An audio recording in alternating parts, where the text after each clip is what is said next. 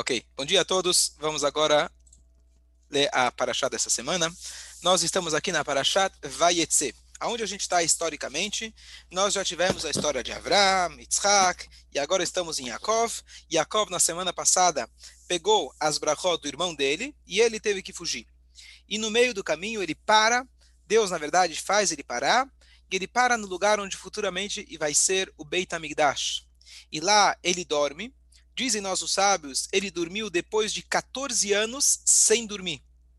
Ele ficou estudando Torá na casa de Shem e Ever, que eram os filhos de Noah.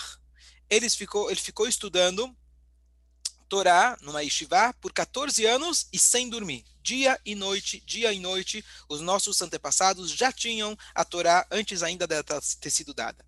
Depois disso, ele vai se dirigir agora para a casa do futuro sogro, aonde ele vai constituir a origem de todo o povo de Israel, as doze tribos de Israel. E antes disso, ele passa no lugar do Kodesh HaKodashim e de repente ele fala: opa, será que eu passei no lugar aonde o meu pai e meu avô rezaram e eu deixei de rezar?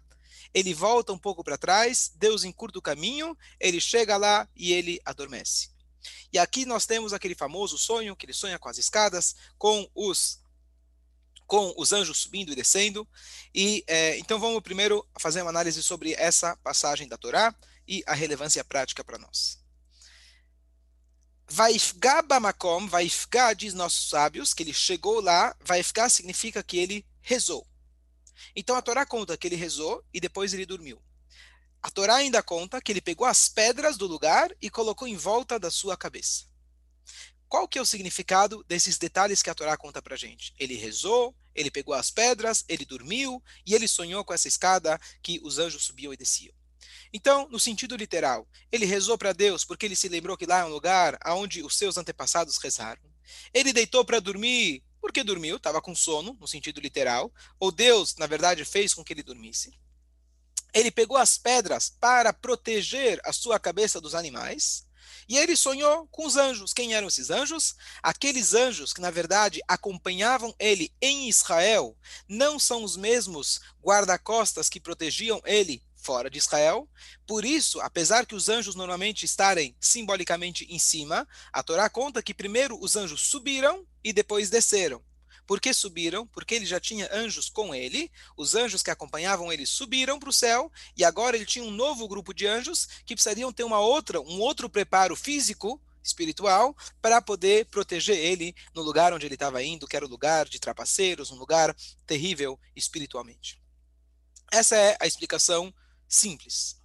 Vamos tentar se aprofundar um pouco mais. Yaakov Avino, ele colocou pedras na sua cabeça. Se a gente for observar, o versículo conta para gente que ele pegou pedras. Depois o versículo fala que ele pegou pedra. Começa no plural e depois passa para o singular.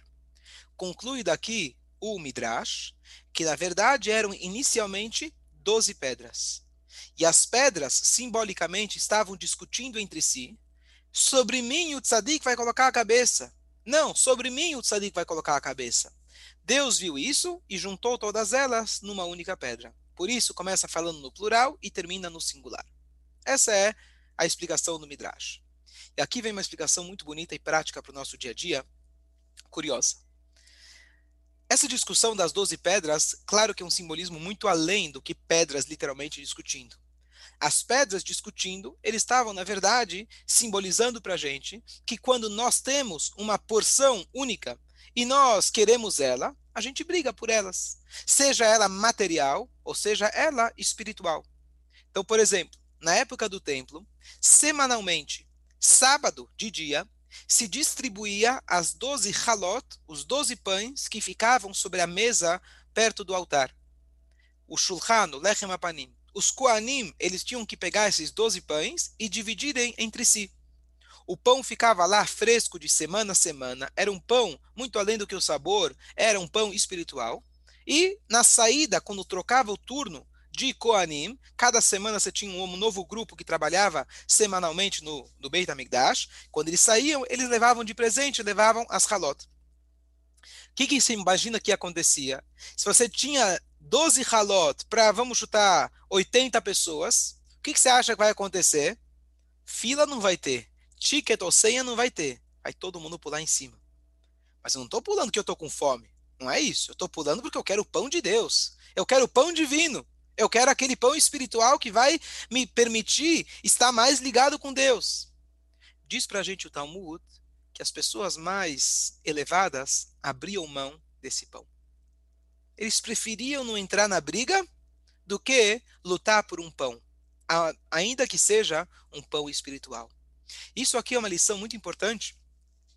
Mesma coisa que aconteceu com as pedras, de que é, espero que vocês nunca viram isso, mas em algumas sinagogas pode acontecer o seguinte cenário: eu tenho Yurtzeit, não, mas eu tenho aniversário, não, mas eu vou casar semana que vem, não, mas meu tio nasceu, a empregada do vizinho deu à luz, eu quero receber aliá na Torá.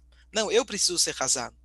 E às vezes surge uma briga, na verdade, por assuntos que eu vou dizer, não estou brigando para dinheiro, não estou ganhando para cavoda, estou brigando para poder receber uma aliá na Torá. Saibemos que a maior elevação para a alma do falecido é você manter a paz. É importante subir a Torá, é importante você dizer o Kadish, você ser o Hazan, super importante.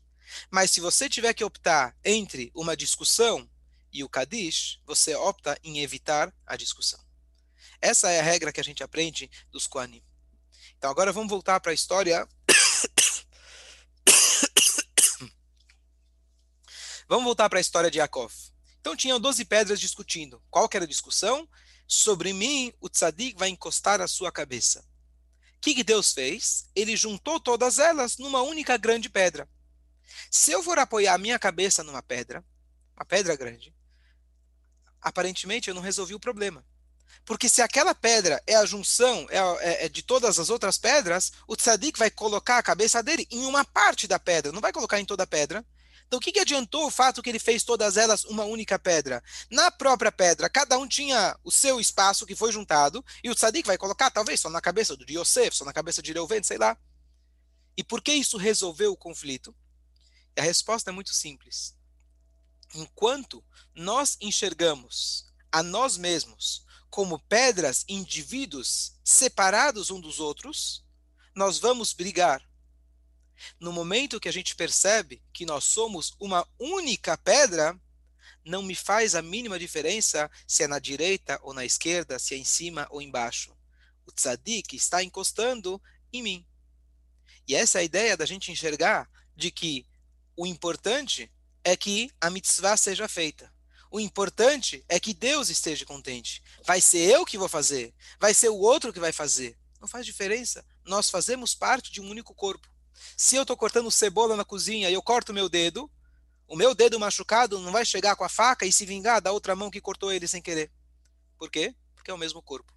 Então, um dos conceitos mais importantes, ou mais importante, que a Torá coloca para a gente, é o conceito de que nós somos uma única alma, um único corpo. Somos filhos do mesmo Pai. Aquilo que é bom para mim é bom para você e vice-versa. Se eu não ganhei, eu não, tô, eu não fico triste. Se você ganhou e você teve dinheiro, você teve sucesso, ao invés de eu te rebaixar, eu fico feliz quando o meu filho ele teve sucesso na escola. Eu não tenho inveja. A mesma coisa deveria ser, a gente tem que tentar aplicar no nosso dia a dia. Quando o meu concorrente judeu teve sucesso, eu consigo ficar feliz por ele. Quando o meu amigo, meu vizinho teve sucesso, eu fico feliz com o sucesso dele. Então essa é a primeira ideia que a gente pode extrair da Paraxá, dessa junção das pedras, que no momento que somos uma única pedra, já não faz diferença diferença aonde o Sadi coloca a sua cabeça. Ok, próximo assunto. Eu falei que na explicação simples, o, a escada representava os anjos, a troca de guarda, os anjos de Israel, que estavam subindo para os céus, e agora estava vindo um novo grupo de guarda-costas para Yaakov, que queriam proteger ele fora de Israel. Mas, dizem nossos sábios, nada é por acaso. A Torá contou para nós que ele parou lá para rezar. E o sonho que ele teve foi de, foi de uma escada. Isso não é uma mera coincidência. A escada, na verdade, é o símbolo da reza. Qual que é a ideia da reza? Os anjos sobem de baixo para cima. Depois, os anjos celestiais descem para a terra. Essa é, esse é o ciclo da reza. O que, que significa a reza? A reza significa o seguinte: nós temos mitzvot. O que, que é mitzvah? Deus mandou, nós fazemos. Nós temos a Torá. Deus pensou e nós estudamos aquilo que ele pensa. O que, que é a Tfilá? A Tfilá é o caminho contrário. Deus fala, Veatá Kadosh Yoshev Teilot Israel. Deus, você é Kadosh e você senta sobre as preces, sobre os louvores do povo de Israel. O que, que significa isso? Existe o elo, o relacionamento entre Deus e nós, não é apenas uma via de única mão, é uma via de mão dupla.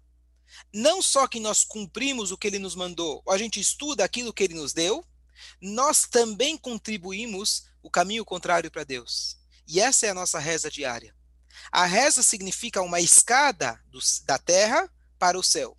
Se a gente for observar a, a estrutura da reza que os sábios colocaram para a gente no Sidur, ela começa com louvores, e esses louvores vão se é, cada vez tornando mais elevados. A gente começa, por exemplo, falando do, das árvores, do sol, da chuva e etc. Chega às brachot, do, a, da Amidá, as brachot, antes do Shema Israel, nós falamos já sobre os anjos, sobre o nosso amor a Deus, sobre nossa conexão com a Torá. Depois a gente chega e declara nosso amor à unicidade de Deus. E a gente vai subindo, subindo, e a gente chega na Amidá, que é o ápice, que aí a gente já está, está praticamente nos céus, que a gente recita em silêncio, uns pés juntos, com reverência máxima, como que a gente está na frente do rei. E depois, é interessante na estrutura da reza que algumas coisas que a gente tem no começo da reza se repetem no final. Um exemplo simples: Ashrei Yoshvei Veitecha, você tem no início e você tem no final. Por quê? Porque é uma escada. Você subiu e depois você tem que pegar aquela energia e trazer novos anjos, trazer novas energias aqui para a Terra. Então, essa a escada é o símbolo da nossa reza. Então, qual que é a ideia? A ideia é que a reza é o momento do nosso elo com Deus, o nosso elo particular. Não simplesmente Deus mandou, eu faço, que isso já é fantástico, mas eu da minha maneira que eu penso, da maneira que eu sou, da maneira que eu existo, com o meu ego, com o meu orgulho, com a minha maneira de eu ser, eu pego tudo isso e o momento da reza, como a gente já vem falando recentemente, é um momento de auto-refinamento, é um momento de uma melhora nossa dos nossos nossos traços de caráter. Essa é uma das ideias principais da reza. A gente, como nós somos, o mundo que eu enxergo, o sol e a chuva e o vento que eu vejo, tudo isso eu começar a enxergar como faz parte da da criação de Deus e como eu tenho que estar cada vez mais sintonizado com a vontade de Deus aqui nesse mundo. E Deus espera essa nossa elevação três vezes por dia. Esse é o segundo ponto. Uma dica, um shiur que eu dei. A gente não entendeu, agora é que surgem as dúvidas.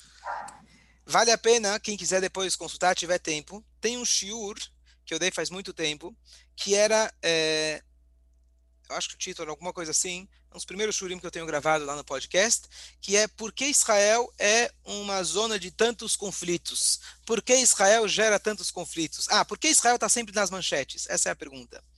E a resposta para a pergunta que um país tão pequeno, um lugar tão pequeno no mapa, que é menor, menor que a maioria dos estados no Brasil, por que, que ele ocupa tanto espaço na cabeça das pessoas? E até a política brasileira, né, vocês devem ter visto os vídeos que rolaram aí essa semana em relação às, às eleições, etc.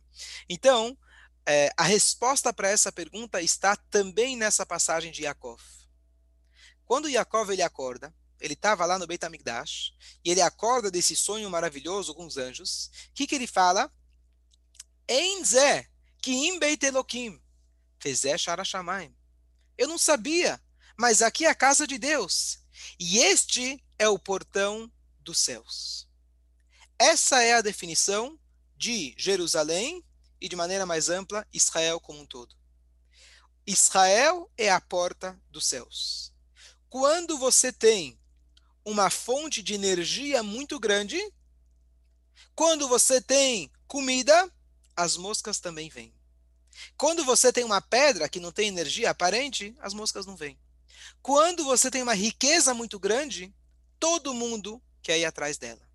Jerusalém, podemos talvez na história analisar, é a cidade, historicamente falando, que mais sangue foi derramado pela sua conquista historicamente falando. Não só por nós, mas vários outros povos que quiseram dominar Jerusalém ao longo de toda a história. Por quê? Que tem tanto Jerusalém? Será que o restaurante de lá a gente não consegue achar outro melhor em outro lugar? Tá certo que é kasher. A muralha é bonita, mas poxa, não tem construções mais bonitas em outro lugar? E a resposta é que o universo sente que lá é o portão para os céus. E todo mundo quer ter a sua porção nisso.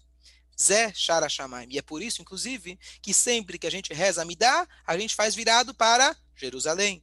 As nossas rezas, literalmente, elas vão para Jerusalém e a partir de lá, Shara Shamaim é o portão dos céus. E por isso, essa é a zona de conflito maior que existe, porque aonde tem luz, todo mundo quer aproveitar um pouco.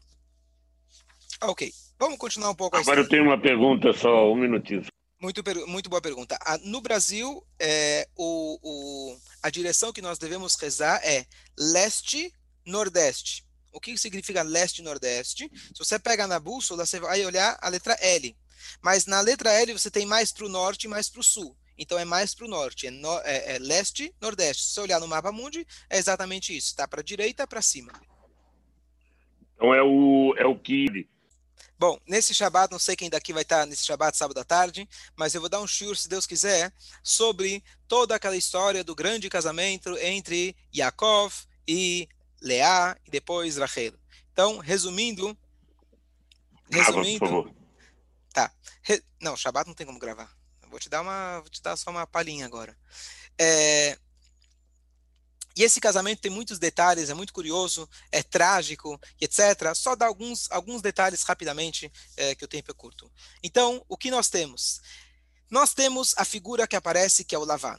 Quem é esse tal do Lavan? O Lavan é aquele irmão da Rivka, aquele que a gente viu na outra semana, que ele hesitou em dar a sua irmã, mas finalmente ele concordou que a Rivka fosse com o Eliezer, escravo de Abraão, para se casar com, com Isaac. Bom, muito bem. Nessa semana, o Lavan aparece novamente e ele agora é o pai das futuras quatro esposas de Yaakov. Yaakov se casou com Rachel, Leá e Rachel, mas ele também se casou com Zilpá e Bilá, que eram as servas. Essas servas também eram filhas de Lavan mas não filhas de esposas, e sim filhas de concubinas. Na prática, então, Yaakov, as concubinas de Yaakov, elas eram concubinas de Lavan, filhas das concubinas de Lavan também. Então aqui vem a história. Quando Yaakov ele chega na cidade, o Lavan ele vem correndo, ele vê Rachel, aí Rachel fala, olha quem chegou, e ele vai lá e abraça o homem. E ele depois dá um beijo no homem. E o beijo na época era um beijo que hoje seria considerado outras coisas, mas era um beijo na boca. Diz pra gente o comentário por que, que ele abraçou ele, será que ele gostava tanto de Yaakov? Mas ele lembrava que o servo do avô do Yaakov, ele veio com muitos camelos, com riquezas. Ele veio, inclusive, com um documento de que declarava que todas as posses de Abraham ia para Yitzhak, era muito dinheiro. E quando ele vê o Yaakov vindo, ele está esperando, nu, cadê a riqueza?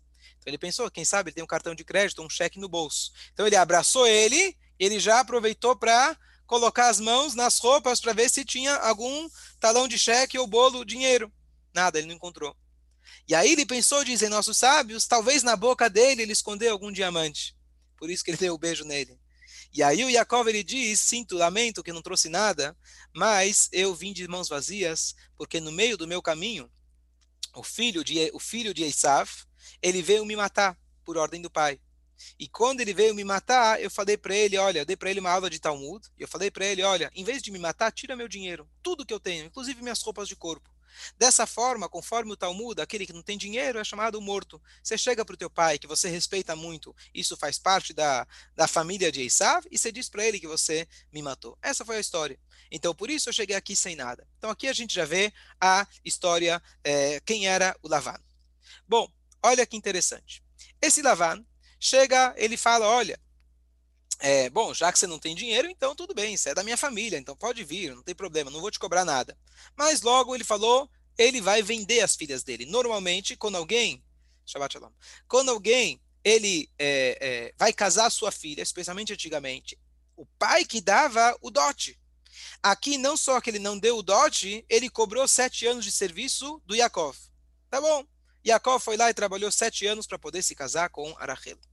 Chega lá na hora, ele foi lá e troca Arachel por Leá. E aqui vem a coisa mais curiosa. Jacó acorda de manhã, percebe o engano, e ele vai correndo para o sogro e fala, o que, que você fez? O sogro ele fala, mimkomeinu, lateta. Peraí, aqui não é o nosso costume. O que, que você está achando? Você acha que você vai casar com a Rachel primeiro? aqui a gente tem que dar primeiro ordem, seguir a ordem cronológica. A mais velha tem que casar primeiro. E o que, que o Lavan quis dizer com isso? Olha a, a, a provocação que o Lavan ele fez para ele. Aqui nós não fazemos isso. Quer dizer, aqui. Aqui ele estava dizendo para o Yaakov: você roubou do teu irmão a primogenitura. Você foi lá e tirou dele as brachot. Não, não, não, não. Aqui na minha casa nós somos corretos. Aqui a gente segue a ordem. Então aqui você tem um exemplo típico quando você está lidando com um verdadeiro trapaceiro. Quando você é trapaceado, você vai lá cobrar as suas, os seus direitos, o cara é capaz não só de se defender, ele ainda te ataca e deixa você saindo com um sentimento de culpa. Ele chegou e virou para o Yaakov, ah, quem você acha que você é? Aqui nós não somos ladrões igual você. E quem era o trapaceiro? Era o Lavan. Então, quando você tá, estiver lidando com alguém e alguém virar a travessa em cima de você, ou seja, ele te trapaceou, ele foi lá e roubou de você, e você vai lá e ele ainda te faz sentir culpado, saiba que você está lidando com o verdadeiro Lavan. E essa característica de Lavan se mantém. E aí ele ainda fala para o Yaakov, olha bem, aqui loya sechen bim comendo, assim não se faz em nosso lugar. O que ele estava dizendo? Estava dizendo, olha, eu adoro você, Yaakov. Eu adoro você. Eu estava pronto para te dar minha filha menor. Mas é uma questão de pressão social. Aqui onde eu moro, ninguém faz assim. não é? Eu até queria, mas eu não posso. São as leis maiores do que eu. Ainda eu até fazer, vou fazer uma bondade para você. Trabalha mais sete anos e eu te dou ela. Não só isso, eu te faço uma bondade. Diferente da primeira, que você precisou primeiro trabalhar sete anos para poder se casar com ela, espera apenas passar, passar os sete dias de Sheva Brachot e logo eu já te dou a Rachel. Direto, te dou a Rachel, depois você me paga. Então ainda ele se fez de bonzinho. Olha, eu estou te dando a Rachel, que talvez você nem merecia. E ainda eu te dou ela pagamento adiantado. Só precisa trabalhar mais sete anos, fica tranquilo. Aqui você vê mais uma característica do trapaceiro. Então, não só isso, o Lavan, está escrito que ele, para fazer a festa dele, ele coletou dinheiro de todas as pessoas. As pessoas que vinham na festa, ele cobrou. Imagina, você vai num casamento e lá para você entrar, você precisa pagar a entrada. Então, tudo isso é um exemplo de Lavan. E agora, para a gente concluir, Lavan não é Lavan. Lavan não é apenas uma pessoa na história do passado. Lavan, na Torá, conta para nós as trapaceiras, as, as, as, as malandragens dele, para a gente lembrar que cada um de nós, eventualmente, se a gente não se cuidar, podemos ser lavado. A gente tem que se lembrar da honestidade de Yaakov. A ideia aqui não é a gente identificar quem são os lavar na nossa vida.